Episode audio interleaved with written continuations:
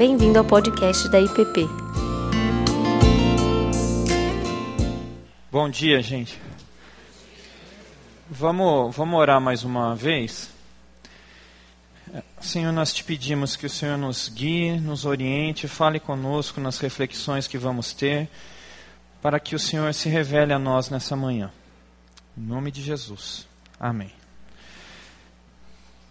Bom, vamos começar aqui, por favor, abrindo em Mateus, capítulo 5, versículo 21.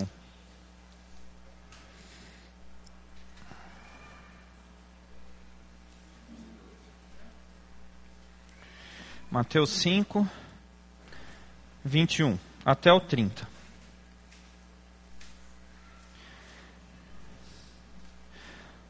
Ouviste que foi dito aos antigos: Não matarás, e quem matar será réu de juízo. Eu, porém, vos digo que todo aquele que se encolerizar contra o seu irmão será o réu de juízo.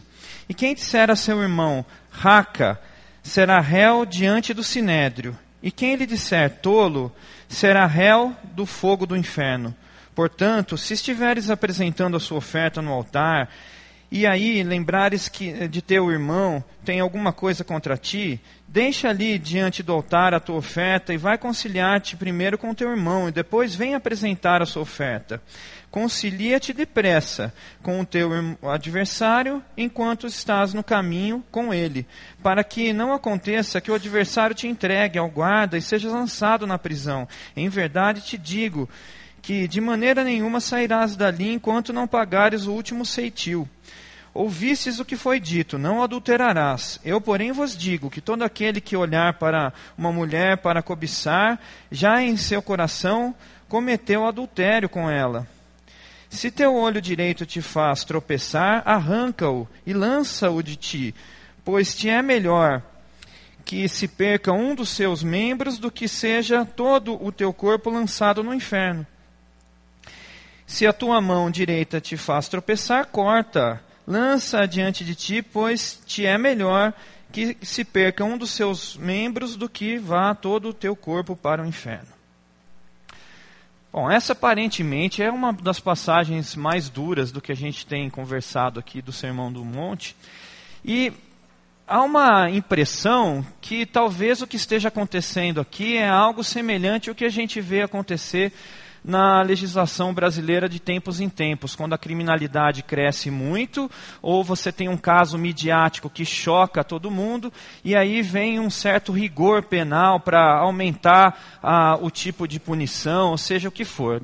Dentre os exemplos que a gente pode citar, é uma alteração de 2009 que trouxe uma ampliação à definição do crime de estupro. Então, o estupro todo mundo sabe o que, que é, mas talvez nem todos saibam que essa ampliação colocou no mesmo patamar, ou pelo menos dentro do mesmo crime, tanto aquele que viola uma mulher, como aquele que passa a mão nos seus seios. Porque quando você coloca hoje uma ampliação é, dentro do tipo, você permite que condenações que efetivamente têm acontecido, como essas, venham a colocar no mesmo patamar. E isso talvez choque a muitos. Fala, mas puxa vida, você vai tratar do mesmo modo alguém que violou uma mulher e outro que passou a mão nos seus seios? E aqui talvez a pergunta seja a mesma, mas você vai tratar do mesmo modo alguém que matou uma pessoa e alguém que chamou ele de, de tolo, de cabeça oca, de imbecil ou de condenado, que são algumas traduções possíveis a esses xingamentos, ou que odiou em seu coração o seu irmão? É, isso de algum modo causa uma estranheza. E será que é isso que Jesus está dizendo aqui? Eu penso que não, penso que a interpretação tem que ser diversa dessa, mas para que a gente possa chegar no ponto aqui, eu gostaria de passar por algumas reflexões é, e criar a, as bases teóricas necessárias para que a gente chegue finalmente na conclusão. É, até mesmo porque isso tem causado alguns casos assim de certo modo assustadores na história da igreja, né? É, Orígenes, um dos pais da igreja, chegou a se castrar para cumprir fielmente a esse, a esse mandamento, quando diz tire uma parte do seu corpo se ela te faz pecar. Bom, mas eu quero deixar aqui duas advertências antes de começar as nossas reflexões. E são duas advertências de perigos que a gente pode correr ou formas que você pode me interpretar de forma equivocada.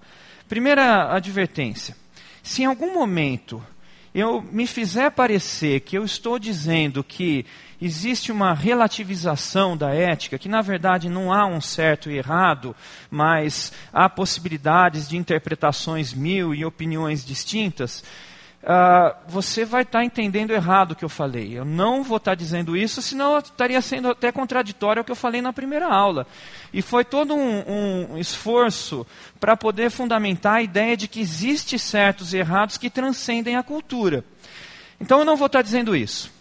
Outra situação que pode haver algum tipo de confusão é pensar que nos casos polêmicos que eu vou tratar, eu estou indicando que o certo é isso e não aquilo. Não é minha intenção nesses casos polêmicos dizer qual que é o certo. Porque se eu estiver dizendo isso, eu acabo com o argumento.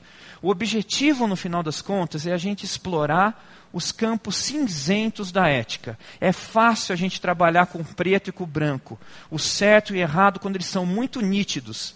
O difícil, e esse é o desafio que a gente vai ter todos os dias, é saber navegar no campo cinzento, nos tons de cinza entre o branco e o preto. Então, eu quero começar com uma historinha, e eu quero que você se coloque de fato dentro dessa história, porque essa história vai orientar a nossa discussão. Então, eu quero que você imagine o seguinte: você, dentro da sua atuação profissional, seja lá o que for, foi convidado para fazer parte de uma missão diplomática, onde você vai apresentar a sua experiência no seu campo de trabalho para esse país.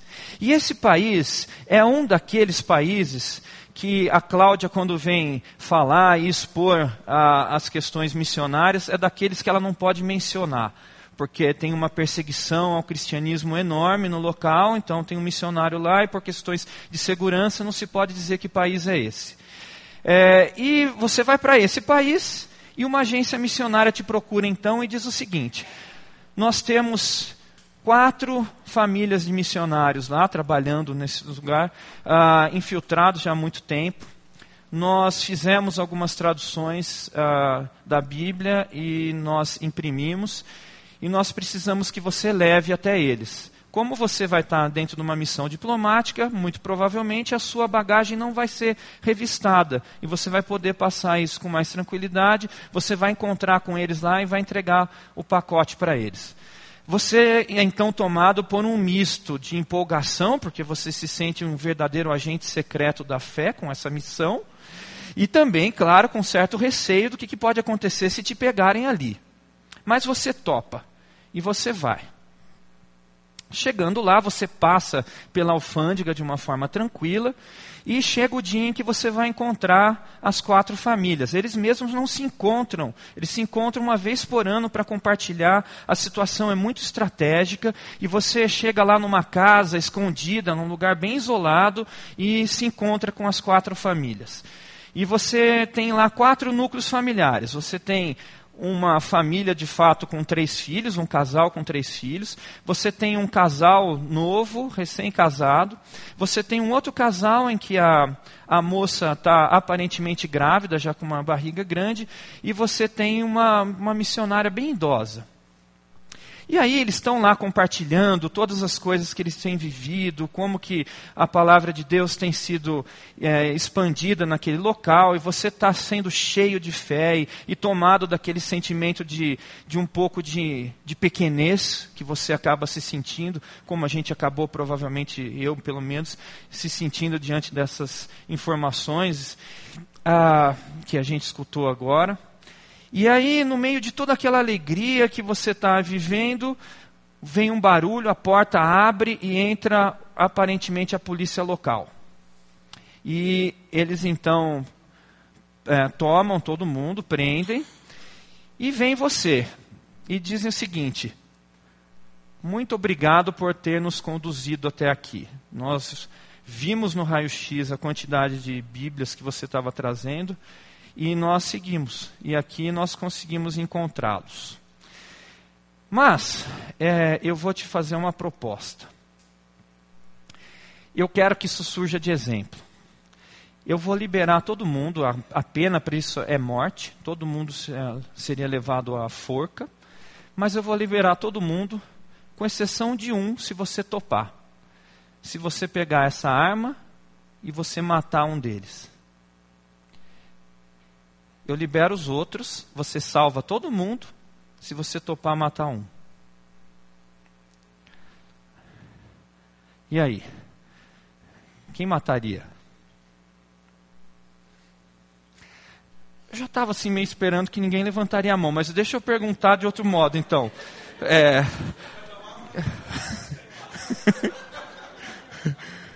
Quem, não, quem diz assim, ó, eu não mataria, eu quero então, se, se, ninguém levantou a mão, alguém tem que levantar na outra. Hã? Não, não vale suicídio. A proposta dele é bem clara.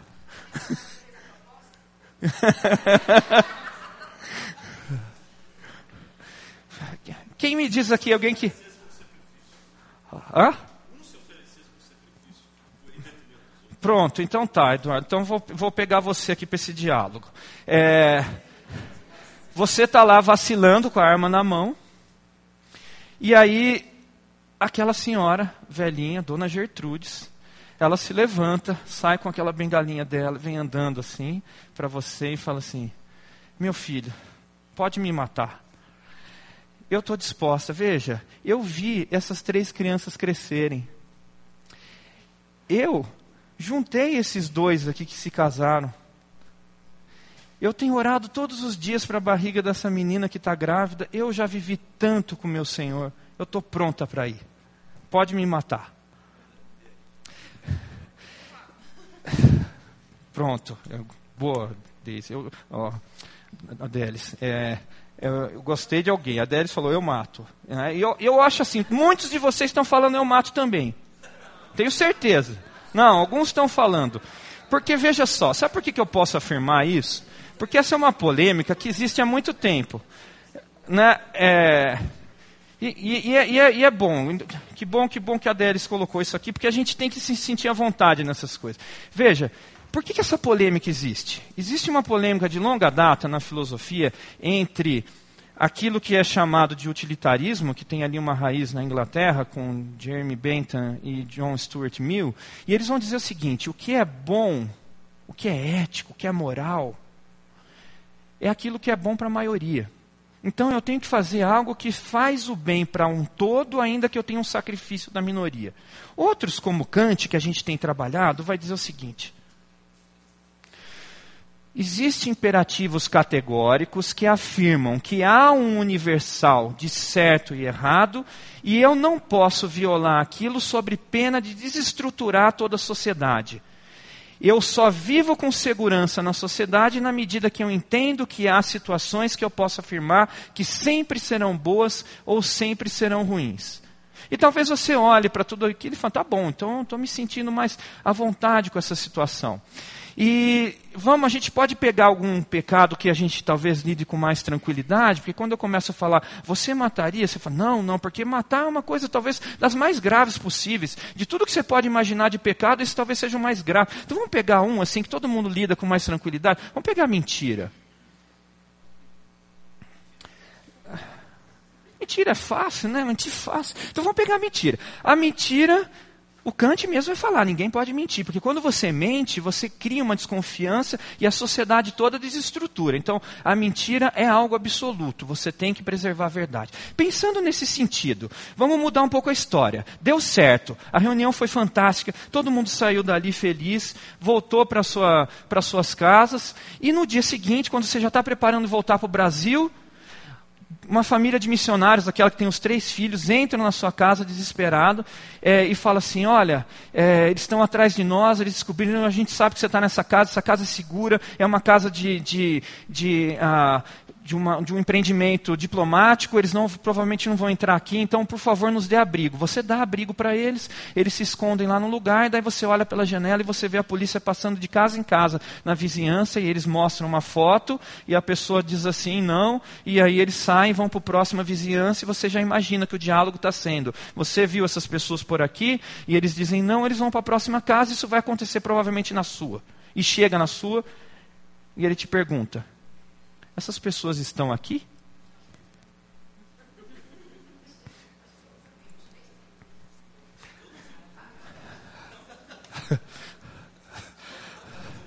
Tá todo mundo bem à vontade de mentir agora, não tá?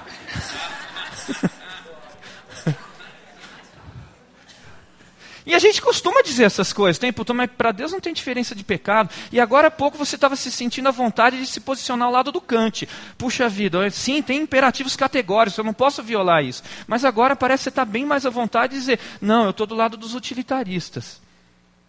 E é curioso observar é, como que essa história da mentira transita no nosso dia a dia, no nosso diálogo, na educação, da forma como a gente trata as coisas mais pequenas. Eu dou um exemplo de um diálogo que eu, que eu tive recentemente com meu filho, de quatro anos, Samuel. Ele começou, de um ano para cá, a exercitar muito fortemente a sua sinceridade. Então, a primeira situação dessas foi quando ele entrou no elevador. A Regina estava andando, minha esposa, com ele na mão, e era um elevador do pediatra. Ele entra, olha para uma mulher lá e fala assim: Mamãe, essa mulher é muito feia. Eu estava mexendo no celular, continuei mexendo, fingindo que era meu filho. Né? Faz fácil resolver o assunto. Mas depois eu que fui levado a essa situação. Eu tava no, entrei com ele no elevador do prédio, a vizinha de cima. Ele olha para ela e fala assim: Papai, essa mulher é uma bruxa. Eu falei, que isso, filho? Não fala disso, né? Claro que é, papai. Presta atenção nos dentes dela. São feios e tortos, como das bruxas do desenho. Eu falei, ai, ai, ai, como é que eu lido com isso aqui agora? Né? Então, até que hoje a gente, a gente entra no elevador, fica falando com ele sem parar. Não deixa ele abrir a boca. É o único jeito de resolver o assunto. Né? E aí, depois ele, ele causou um outro problema maior, até familiar. Né? Ele chegou para uma das avós e falou que ela era feia e ela ficou chateada. Ficou chateada com aquilo, não sei o que. A gente foi conversar com ele. Filho, não pode ficar falando para a pessoa que ela é feia. Mas eu acho ela feia, eu não posso mentir. Sim, filho, mas você não pode dizer que ela é feia porque ela fica triste. Mas por que, que ela fica triste? Porque a aparência não importa, o que importa é o coração. A gente canta assim na igreja.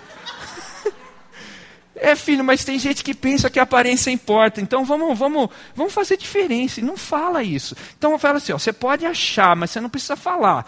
Você daí a, a Regina falou: fala coisas bonitas, fala que a pessoa é bonita. Mas eu não acho, eu vou mentir. Não, não precisa falar então, só fica quieto, tá? Tá bom. Daí chegou, a primeira coisa que ele encontra a avó, ele fala: Vovó, eu acho tua cara feia, mas eu falo que você é bonita porque eu te amo. É a forma como ele conseguiu entender, ele estava extremamente confuso. O que, que eu faço? Eu não posso mentir, mas eu, a pessoa fica chateada, ela fica chateada. E ela argumentava, mas eu não falei que o coração dela é feio, eu falei só a cara. Era difícil para ele entender isso. E a verdade é que a gente, aos poucos, vai se acostumando com essa ideia, e de certo modo a gente vai ensinando que a gente não gosta muito da verdade. A gente não gosta de ouvir a verdade. Então a gente ensina, de certo modo, nossos filhos a transitar um pouco no campo da mentira. Então você vai falar, não, mas não é mentira, peraí. É, é meia verdade, é uma, uma, uma, uma, leve mentira, uma mentira branca, o eufemismo que você quiser usar. Mentira. A gente transita nesse campo com muita dificuldade. Então, ah, se eu penso nessas, nessas situações, como que eu vou lidar com essas que a gente estava tratando agora há pouco, que parece que enrijecem a, a situação? Né? Então, assim, eu quero colocar duas outras histórias para a gente uh, refletir nessa questão antes que a gente entre nos, nos textos bíblicos para buscar alguma solução. Uh, primeiro, eu quero que você pense em duas pessoas que saem de casa na mesma hora, dirigindo e com o mesmo ato digitando no celular enquanto dirige. As duas saíram digitando, dirigindo, só que uma delas deu azar. Uma pessoa passou na frente do carro naquele momento e ela atropelou a pessoa. E ela vai ser agora condenada por esse ato. Mas aquela que foi digitando do mesmo jeito, foi embora tranquila e nada aconteceu. O máximo pode ter acontecido ela é algum guarda ter visto e aplicado uma multa para ela. Mas eu pergunto para vocês: o ato dessas duas é de algum modo de menor reprovação? Tem alguma diferença do ponto de vista do conteúdo ético e moral entre as duas? O que aconteceu no final das contas é que uma deu azar, mas as duas praticaram o mesmo ato. E aí, você vai ter a, a ideia que, que os filósofos têm trabalhado, que o nome que eles têm dado para isso é sorte moral. E um exemplo clássico que se fala dessa situação é a do bombeiro que salva alguém lá naquele acidente, uh, no ato terrorista de 11 de setembro, e um, um nazista. Aí ele diz assim: veja, o cara nasceu numa. Não sei se você, um dia vocês tiveram oportunidade. É, na, na, Alemanha, no, lá em Berlim, tem um perto do muro de Berlim, tem uma, um muro, uma parte, assim, uma exposição, que é bastante interessante, que vai mostrando os diversos uh, materiais infantis que foram sendo dados para as crianças ao longo dos últimos 15 anos que antecederam o nazismo. E vai mostrando como que as crianças, aos poucos, foram sendo introduzidas na ideia. É tudo muito sutil, até que no final fica extremamente descarado. Então vai mostrando coisas assim, da família toda feliz, ariana, não sei o quê, e daí chega um, um judeu e rouba o, o trabalho do, do, do nazista, do, do alemão, e aí a família fica pobre, fica sofrendo, não sei o quê, e vai criando um ódio por aquela situação. Foi aos poucos. Então aquela pessoa foi culturalmente sendo levada aquilo. Já o cara lá de Nova York cresceu numa família cristã, acabou se tornando bombeiro e teve a oportunidade de ser um herói. E aí eles perguntam: mas será que aquele cara, se ele tivesse nascido na Alemanha, naquela época, e sido educado daquele modo, ele seria um herói? Então, qual a diferença do ponto de vista moral dele? Ele deu sorte enquanto o outro deu azar? Daí, se eu pego ainda um caso que aconteceu lá no Lago Norte, tinha uma velhinha dirigindo, ela tinha um problema, salvo engano, ela era diabética, começou a ter uma crise, e aí ela desmaiou, e o carro dela saiu desgovernado e acertou dois velhinhos que estavam andando e matou. Aí começou a discussão. E aí? Ela tem culpa de ter matado? Não, coitada, ela desmaiou. Mas daí descobriram que ela estava a 100 por hora naquela avenida principal do Lago Norte. Ah, então ela tem culpa. Porque se ela não tivesse a 100 por hora, ela não teria acertado os velhinhos. Vai falar, mas se ele tivesse a 60 por hora, ela teria matado os velhinhos do mesmo? Teria. Ah, mas se ela, não, se ela tivesse a 60 por hora, ela não teria chegado naquele ponto em que o velhinho teria estaria na hora que ela desmaiou. Então ela só estava lá porque ela estava 100 por hora. Então, mais uma vez, ela, ela deu azar? Bom, vamos tentar encontrar isso uma resposta bíblica para essas questões.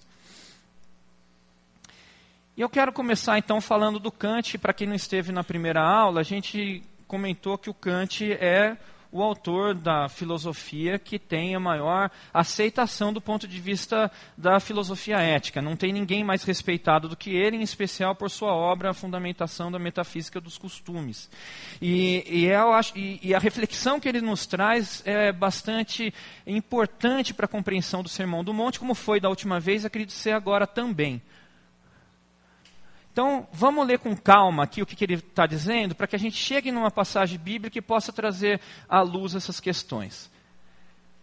Mais ainda, se a natureza tivesse posto no coração desse ou daquele homem pouca simpatia, se ele, um homem nas demais coisas honrado, fosse de temperamento frio e indiferente às dores alheias, por ser ele mesmo dotado de uma especial paciência e capacidade de resistência às suas próprias dores, e por isso pressupusesse e exigisse as mesmas qualidades nos outros, se a natureza não tivesse feito de tal homem, que aliás não seria o seu pior produto, propriamente um filântropo, não encontraria ele ainda dentro de si um germe que lhe pudesse conferir um valor muito mais elevado do que o possa se derivar de um temperamento bondoso?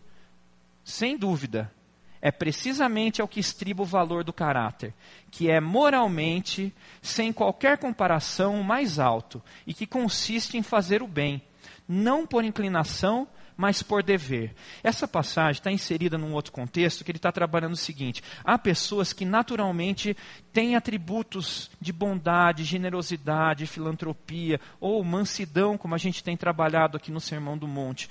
Há pessoas que, pela sua própria conjunção genética, ou temperamento, seja o que for, é naturalmente mansa.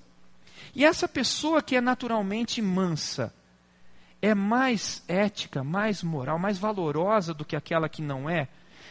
O que o Kant está trabalhando aqui é o seguinte: veja, mesmo um cara que é frio, e ele é frio por quê? Porque ele mesmo se fez resistente às dores dessa vida. E ele entende que as outras pessoas têm que ser resistentes como ele. Mesmo ele sendo frio por conta disso, quando ele supera as suas inclinações e se coloca ao lado de um comportamento moralmente valoroso, é aí que precisamente se encontra o valor. O que, que ele está dizendo, então, que vai nos auxiliar aqui na compreensão do restante desse texto que a gente começou na aula passada. Esse é o que a gente já viu. O que, que a gente falou naquela aula? Por, porque quando os gentios que não têm lei fazem naturalmente as coisas que são da lei, não tendo eles lei, para si mesmos são lei, os quais mostram a obra da lei escrita em seus corações. A ideia naquela aula foi trabalhar que existe uma compreensão do certo e errado, existe uma consciência que nos comunica valores de justiça, de bom, de mal, de certo e errado, que estão impressos no coração humano. E assim a gente é, navegou na aula passada. Continuando esse texto, o que, que o próximo versículo vai dizer? Os quais mostram a obra da lei escrita em seus corações, testificando juntamente a sua consciência e os seus pensamentos, quer acusando-os, quer defendendo-os. No dia em que Deus há de julgar o segredo dos homens, por Jesus Cristo, por Jesus Cristo segundo o meu evangelho, o, seu, é, o meu evangelho. É, os quais mostram a obra da lei escrita em seus corações, testificando justamente as suas e os seus pensamentos, acusando-os ou defendendo-os. Eu vou daqui a pouco vir para uma próxima passagem que vai deixar a situação ainda mais clara, mas eu gostaria de chamar atenção no seguinte: imagine como que é um julgamento celestial frente a um julgamento humano. Tudo que a gente julga de algum modo, ou pelo menos quase tudo que a gente julga de algum modo nos tribunais humanos, estão pautados em provas que não são verdadeiramente definitivas. Salvo se a pessoa foi filmada e você vê a pessoa praticando um crime, o resto é tudo de algum modo um conjunto de provas que indicam que foi aquela pessoa. Mas imagine se são seus próprios pensamentos que se sentam no banco da testemunha e começam a dizer então: contra ou ao seu favor? Imagine se o parâmetro de julgamento é aquilo que está dentro de você, são as suas intenções, são os seus pensamentos, que só Deus conhece.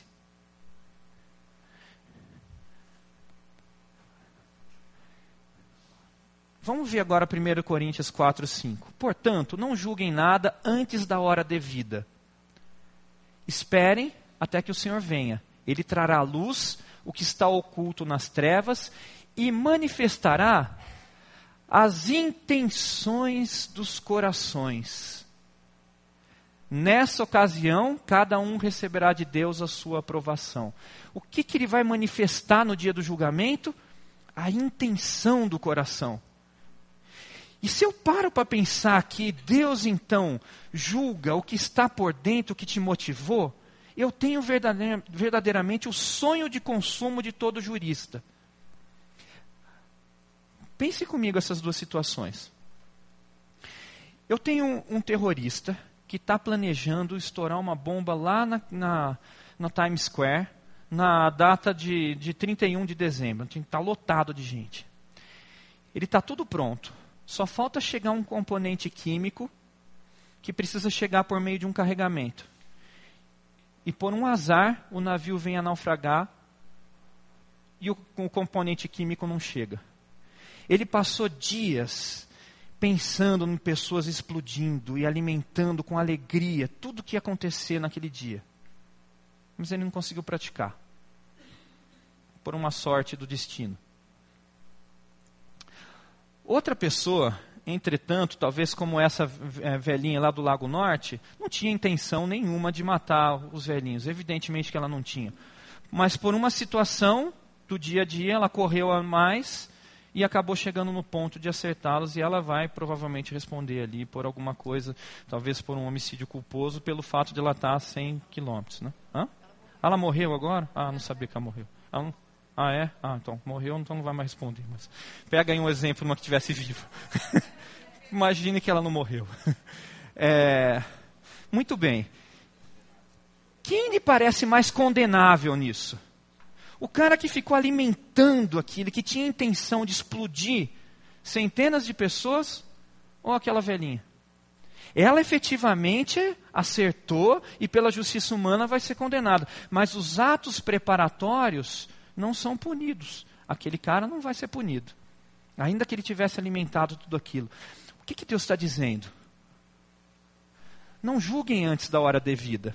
Espera, que o julgamento perfeito vai vir porque Deus manifestará a intenção dos corações. Veja outros casos como desses de corrida, é, de racha que as pessoas praticam. A pessoa pratica um racha, tem duas pessoas em diferentes lugares da cidade, uma pode ter dado sorte de passar ileso, outra atropelou um trabalhador que estava indo de manhã cedo para o trabalho. Esse cara vai ser condenado, o outro não. E como é que a justiça vai trabalhar isso? Aí vem, olha só a maluquice que a gente tem que trabalhar. Vai trabalhar o seguinte: olha, tem uma diferença entre você querer que alguma coisa aconteça, você não querer e acreditar que aquilo não vai acontecer, e você não querer, mas estar indiferente se acontecer. E daí a justiça vai chamar isso de dolo, dolo eventual, culpa consciente. Como é que você consegue de fato entrar na cabeça da pessoa e falar como é que ela estava pensando tudo aquilo? A gente trabalha todos os dias com ficção. A justiça é uma ficção. Mas Deus vai nos julgar conforme a intenção dos nossos corações. E agora, se eu penso tudo isso, eu tenho essa base teórica, o que será então que me parece que Jesus está dizendo naquela situação? Ele está dizendo que você odiar e você matar é a mesma coisa, está tudo no mesmo balaio? Será que é aquela situação? Me parece que o que ele está revelando aqui é justamente isso. Que Deus está olhando para a intenção dos nossos corações. Ele não está olhando para o ato em si que você praticou. Ele não está olhando para essa velhinha que atropelou e matou. Ele está olhando para o ato do cara que quis matar. E ele está dizendo: isso é muito mais reprovável do que aquele que não quis matar. Eu estou julgando pela intenção dos corações. Eu estou olhando para muito mais adentro de você. E se eu penso isso, todas aquelas nossas velhas discussões e aqueles problemas todos que a gente enfrenta entre a polêmica de salvação pelas obras e pela fé, ganha sem dúvida uma nova perspectiva, não é mesmo? Porque Deus está olhando para dentro de nós. E esses nossos pensamentos vão nos absolver ou nos condenar.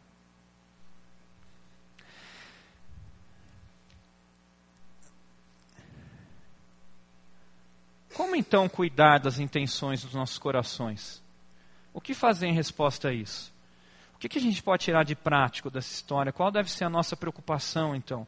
Como navegar nesse mundo das nossas intenções? Primeiro texto que eu queria chamar a atenção é um texto conhecido e eu quero chamar a atenção para a última parte. Ele vai falar o seguinte: Pois a palavra de Deus é viva, eficaz e mais afiada que qualquer espada de dois gumes. Ela penetra ao ponto de dividir alma, espírito, juntas e medulas e julga os pensamentos e intenções do coração. Hebreus 4:12. Olha que interessante, né? A gente tem uma tendência de olhar para a Bíblia como se fosse um manual que nos informa o que, que é o certo e errado. E quando a gente vai seguindo esse caminho, chega uma hora que você tem a tendência de olhar e falar assim: puxa, mas eu já li isso aqui tantas vezes que eu já sei isso. Então, deixa eu ler outra coisa, porque eu vou ler alguma coisa que eu não sei. Mas o que o texto está nos revelando aqui é que não é simplesmente um manual de informações Ele está dizendo que tem um aspecto espiritual na leitura da Bíblia que, de algum modo, revela as intenções do coração, que trata as intenções do nosso coração de uma forma espiritual, que esquadrinha e que nos faz refletir sobre a razão de cada ato. E veja, o que no final Deus está olhando é o seguinte: não importa em si o seu ato, importa por que você está fazendo aquilo. Ele não está olhando para a exteriorização do ato que todos nós olhamos. Nós vemos um monte de coisa e um monte de gente fazendo um monte de coisa, mas Deus está olhando para a motivação porque você está fazendo cada uma dessas coisas. E é por isso que ele vai confrontar em todo o Sermão do Monte os, os fariseus na sua hipocrisia. Porque ele está dizendo assim: não importa o que você está fazendo, não importa você está dando oferta, você está jejuando. Por que, que você está dando oferta e porque você está jejuando? É isso que eu estou preocupado. Segundo texto que eu queria chamar a atenção.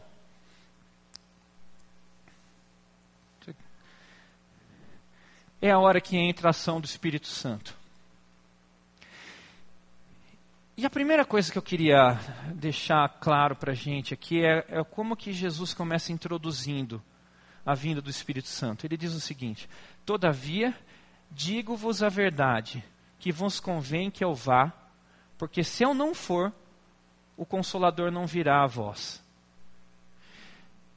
A gente tem uma, uma dificuldade de lidar na nossa cultura religiosa no Brasil com a figura do Espírito Santo.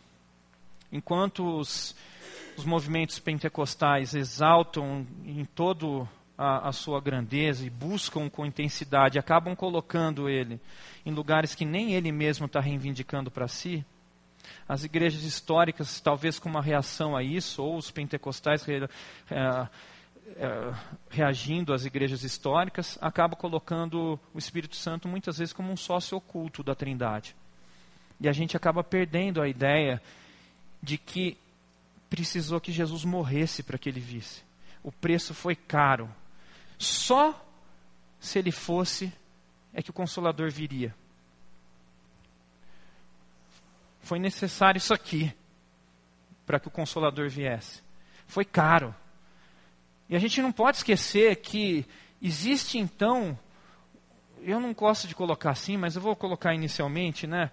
É como se, se a gente tivesse recebido um presente tão valoroso a gente deixasse de lado. Eu não quero colocar como um presente porque ele não é uma coisa. Mas uh, veja o que, que ele vai dizer depois. Mas quando eu for, vou-lhe enviarei. E quando ele vier, vencerá o mundo do pecado. Convencerá o mundo do pecado e da justiça e do juízo. Mas quando vier aquele Espírito de verdade, ele vos guiará em toda a verdade porque não falará de si, mas dirá tudo o que tiver ouvido e vos anunciará o que há de vir. Mas é, isso em João 16, 7, 8, 13 e 14. Mas o conselheiro, o Espírito Santo, que o Pai enviará em meu nome, lhes ensinará todas as coisas e lhes fará lembrar tudo o que eu lhes disse. João 14, 26. Veja, é, existe primeiro uma ação de uma interação com aquele primeira questão. Então a gente falou que a palavra ela é reveladora, ela esquadrinha e ao mesmo tempo está se dizendo que o Espírito Santo nos fará lembrar de tudo aquilo que ele diz, que por sua vez está escrito na palavra. Então a palavra se revela a nós, esquadrinha nossos corações por meio do Espírito Santo. A ação que a palavra faz em nós se dá pelo Espírito Santo. Mas mais do que isso, existe um aspecto relacional com o Espírito Santo que vai nos guiar a toda a verdade. E essa verdade é a verdade que está no campo cinzento. Por que, que eu disse a vocês que eu acho que, que eu não diria em nenhum momento o que, que eu acho certo? Né? E eu elogiei a Délis quando ela se posicionou, mas eu mesmo não me posicionei naquela situação. E eu não me posicionei pelo seguinte: é, de algum modo há uma tendência de que quem assume esse microfone aqui acaba ganhando algum poder para dizer o que é o certo e errado. A gente tem uma tendência, a gente gosta disso. Então, eu conversando aqui com, com o pastor Tiago, falava a dificuldade que existe de pessoas que chegam com dilemas difíceis nesse campo cinzento, o que eles esperam é que o pastor diga: faça isso. É isso que é o certo. E é fácil você jogar a responsabilidade dessas escolhas para o pastor ou para alguém que vai te dizer o que é certo e errado. E a gente quer navegar nesses campos seguros. É ruim, incomoda você ficar, mas eu não sei o que é o certo e errado naquilo.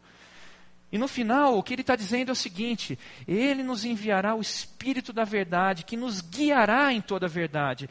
E essa navegação pela verdade, do conhecimento do certo e errado, ele colocou como algo que faz parte do nosso caminhar com o Espírito Santo, que vai nos ensinando, que vai nos instruindo, que vai dando direção. E ele poderia muito bem ter dito as coisas muito mais claras, como também poderia ter dito em vez de falar em parábolas. Mas ele optou assim porque isso faz parte da nossa descoberta com ele. Faz parte da nossa relação com Ele descobrir os caminhos da verdade, os caminhos cinzentos que a gente tem que navegar entre o branco e o preto.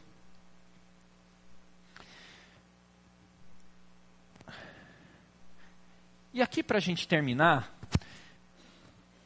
essa palavra sonda, ela é muito própria da nossa relação com Deus.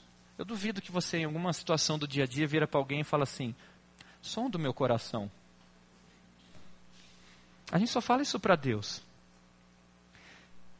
E o que, que você sente quando você de coração se coloca, abaixa a sua cabeça e diz: Senhor, sonda o meu coração. Eu sinto dois, duas coisas, aparentemente paradoxais: pavor e ternura. Eu acho que vocês sabem do que eu estou falando. É uma coisa. Eu, eu, eu acho que a, a vida com Deus é extremamente paradoxal. Existe uma série de paradoxos que a gente vive e que isso não faz da nossa vida uma contradição. São paradoxos que não criam contradições, mas que criam vivência. É um conhecimento de um Deus que, quando sonda, revela a nossa.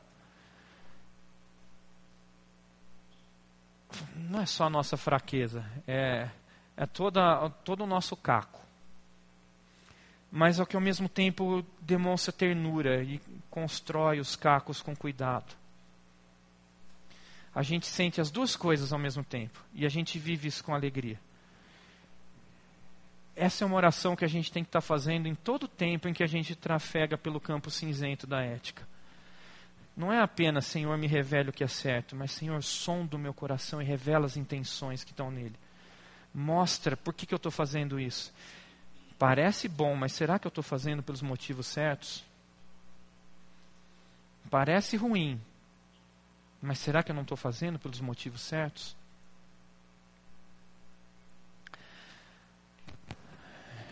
Então, meus irmãos, o que eu queria deixar de reflexão é que a gente precisa amadurecer o nosso relacionamento com Ele de forma que a gente não procure respostas tão, tão certas em todas as coisas mas que a gente aprenda que Ele nos revela em cada dia da nossa vida, em meio ao nosso relacionamento com Ele, a verdade, porque Ele nos deu o Espírito Santo para isso.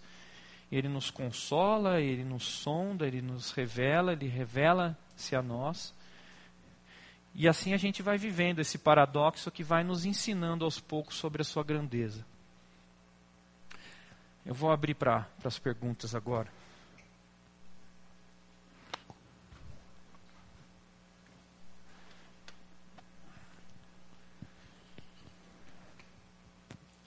Oi, então. Tá saindo aí? É, isso é bem contraditório e paradoxal e faz muito sentido ao mesmo tempo.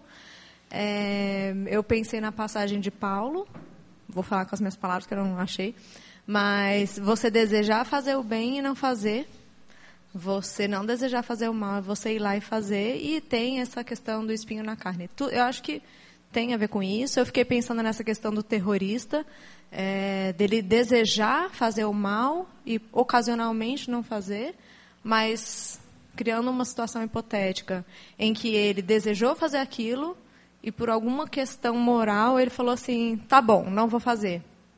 Mesmo que ele pudesse terminar a bomba dele, tá bom, não vou fazer. Decide não fazer e fala: ok, moralmente eu não matei aquelas trocentas pessoas mas eu queria muito ter feito isso. Mas não fiz. E essas pessoas foram poupadas e isso, entendeu? Não fez por uma questão moral. É, e eu acho que tem muito a ver a gente como cristão, muitas vezes a gente não faz certas coisas porque a gente sabe que é errado. E a gente pede para Deus sondar e, e, e, a gente sabe lá no fundo que não está certo e a gente não faz porque não está certo. E ponto. Existe o poder, a intervenção do Espírito Santo de poder é, mudar nosso coração. Ou às vezes tem a questão do espinho da carne que você ora e você clama e Deus não tira. Como é isso? Uhum. assim? Qual seria uma questão de moral, ética e filosófica em relação a isso? Eu não uhum. tenho uma resposta. Uhum. Provavelmente você não tem, mas você tem mais alguma colocação em relação a isso? Não, com relação ao espinho da carne, a dificuldade que a gente tem no final dos contos é saber o que, que ele está falando. Né? Alguns, a, a, a, maior parte dos estudiosos dizem que era um problema que ele tinha nos olhos, que era muito feio, aqueles olhos brancos de catarata. É, talvez ele esteja dizendo alguma inclinação para algum tipo de pecado. É difícil saber o que ele está dizendo. É, mas é claro a resposta de Deus para isso que Deus entende que ele deve permanecer na fraqueza, porque é naquela fraqueza é que ele se faz forte. Então, de certo modo, essas inclinações que, que Kant se refere, uh, de algum modo revelam para nós a nossa necessidade de Deus. E pode ser uma inclinação tanto para o bem, que portanto retira de nós o nosso valor, porque naturalmente a gente está inclinado a fazer aquilo, pode ser uma inclinação para o mal que eu tenho que superar, e aí Deus está olhando para a intenção do nosso coração. Né? E voltando aí à sua primeira parte da pergunta, ah, se a gente pegar o caso de novo lá da dona Gertrudes, da, da velhinha missionária, né? é, houve ali inicialmente uma tendência de todo mundo dizer: não, eu não, não mataria. Mas se a gente pensar qual é a intenção do coração, porque você pode estar olhando para aquilo e falar assim: eu não estou matando, eu estou salvando vidas. Eu estou olhando e estou falando assim: eu quero salvar os demais, por isso é que eu estou fazendo isso. Se a intenção do seu coração é salvar os demais, Deus estaria olhando isso de uma forma diferente? Né? Então, é, essa é, esse é o desafio que a gente acaba tendo em, em situações como essa. Né? Ainda mais a, na sugestão do Eduardo, se ela mesma se voluntaria. Ela fala: olha, eu Cristo morreu por mim, eu quero dar minha vida também pelos meus irmãos. Gente, você está sendo só um instrumento daquela situação. É, como eu disse, eu não vou dar resposta como me posicionaria assim, mas é, eu acho que é uma coisa que a gente tem que pensar. É certo que o que está sendo comunicado para nós é que Deus está olhando para a intenção, para o coração. Por que, que a gente fez aquilo? É, é, é, difícil né, nós pensarmos ah. em Davi quando a gente lê a história dele, como um homem segundo o coração de Deus. Que a Bíblia diz isso. Meu servo Davi. Depois que ele morreu, muitas gerações diziam: Estou fazendo isso por amor ao meu servo Davi. Quer dizer, é uma pessoa especial. Né? E quando a gente olha ver a história de Davi, ele se juntou com bandidos, ele adulterou, ele mandou matar o marido da mulher com quem ele adulterou, ele fez um monte de, de coisas. Parece que o Evangelho vem de propósito para revelar que a nossa lei externa, que foi colocada muito mais como um regulamento para viabilizar a nossa convivência, para que não nos matássemos uns aos outros, ele é uma figura só, uma caricatura da verdadeira lei, que é uma lei que Deus quer escrever nos nossos corações.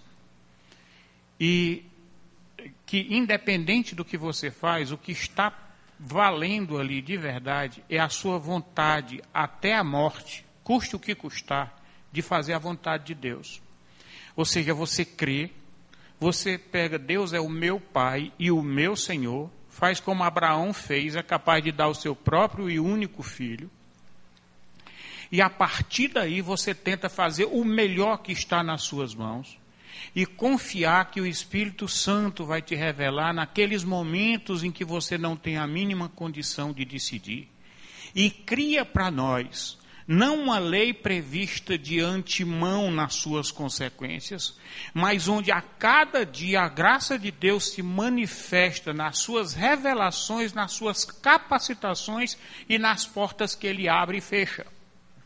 Então, tem momentos que a gente não vai em frente, não porque não, não tínhamos intenção de ir, mas porque Deus chegou como ele segurou a mão de Abraão lá. Não faça isso. Então, ele ia pela fé. Se ele tivesse morto Isaac, estaria tudo bem, porque ele estava obedecendo a Deus. Mas Deus teve a sua intervenção no momento exato. Nós dependemos cada dia dessas intervenções. Eu creio firmemente que o Evangelho, no seu verdadeiro espírito, está nos corações de muito mais gente do que das pessoas da igreja formal. Tem muita gente que nunca ouviu falar de Jesus Cristo, mas tem Jesus Cristo no coração. Porque Deus colocou lá coisas que só podem vir do próprio Deus. E Deus marcou. E a Bíblia diz que Deus não leva em conta os pecados de ignorância. Exatamente por isso. No próprio livro de Romanos, ele diz: Antes, sem lei eu vivia.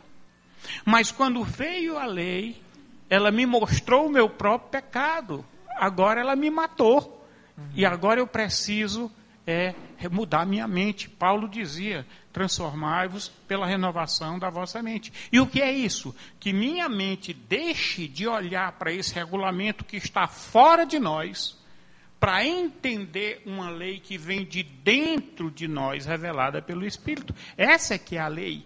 A lei faz parte dos próprios atributos de Deus.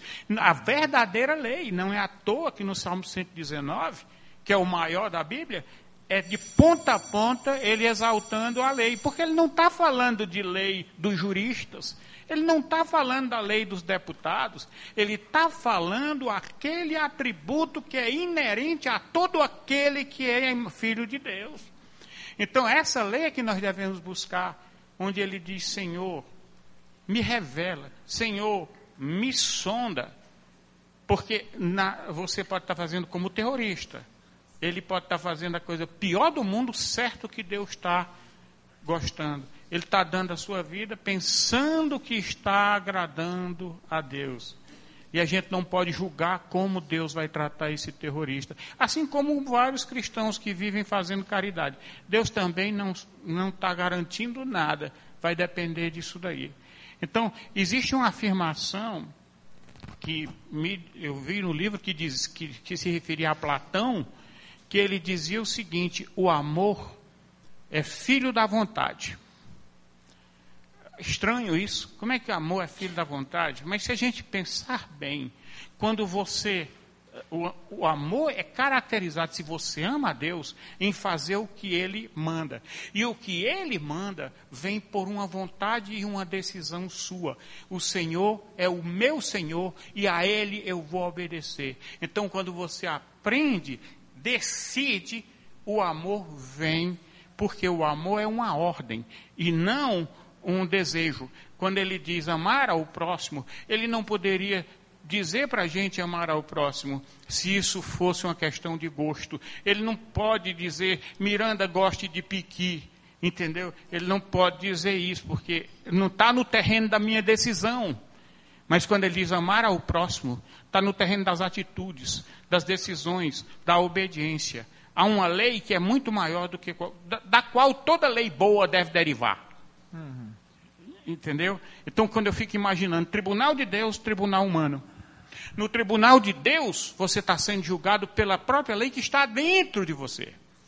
No tribunal humano, você está sendo julgado por uma lei externa, que não tem nada necessariamente a ver com você.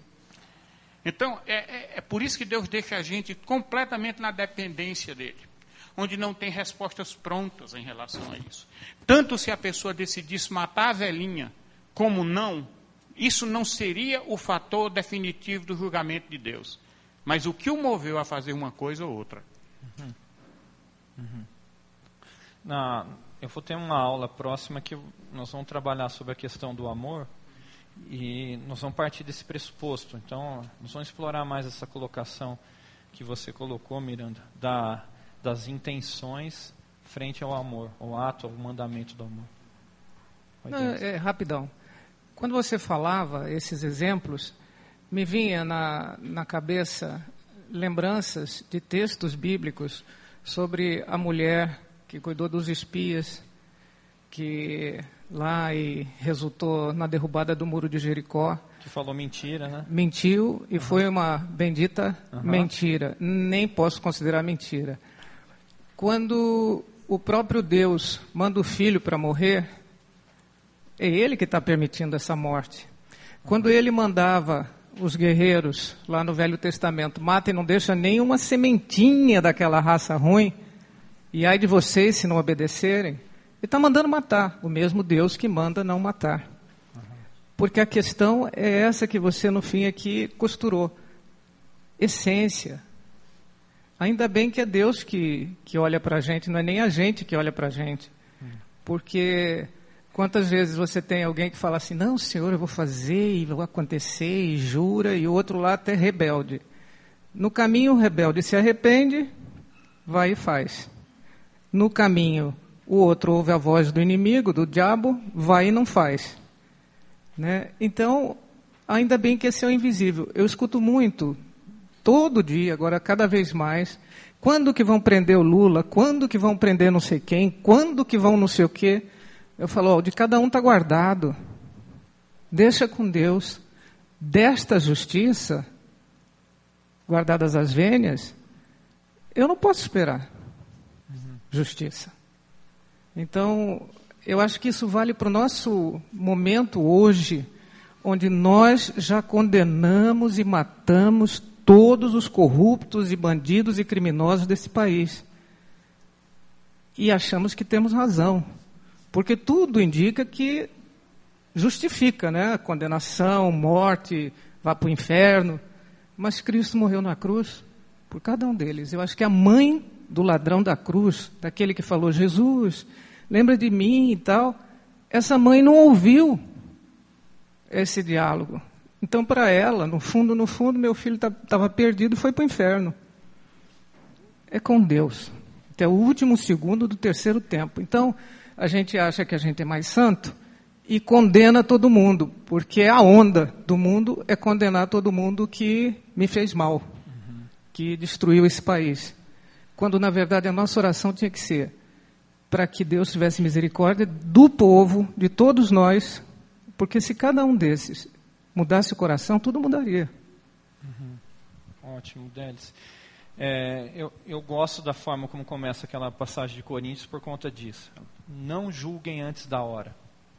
Ele começa assim. E algumas traduções ah, daquela aqueles xingamentos que Jesus está dizendo, não chame o seu irmão disso, as palavras, Alguns entendem que a palavra ali seria não chame o seu irmão de condenado. E logo depois ele vira e fala assim, porque essas pessoas que fizerem isso serão condenadas. É, ele está invertendo toda a lógica, está falando, olha, não olhem com seus olhos. Não começa a olhar agora e já dizer, julgar isso e aquilo, porque eu estou olhando de uma forma tão distinta. E quando a gente começa a olhar para dentro e não para fora e não para o outro, a gente começa a entender como é que ele olha. Porque quando a gente olha para dentro e olha nesse olhar com o Espírito Santo, a gente começa a conhecer a nós e nesse processo a gente conhece a Ele. E por isso que essa, esse relacionamento é, é, paradoxal. Por isso que ele deixa assim muito bem lembrado também as passagens do Velho Testamento que ilustram como essa questão da morte é trabalhada de uma forma diferente do que a gente normalmente olha no preto e no branco. Mais alguém, gente? Então vamos orar.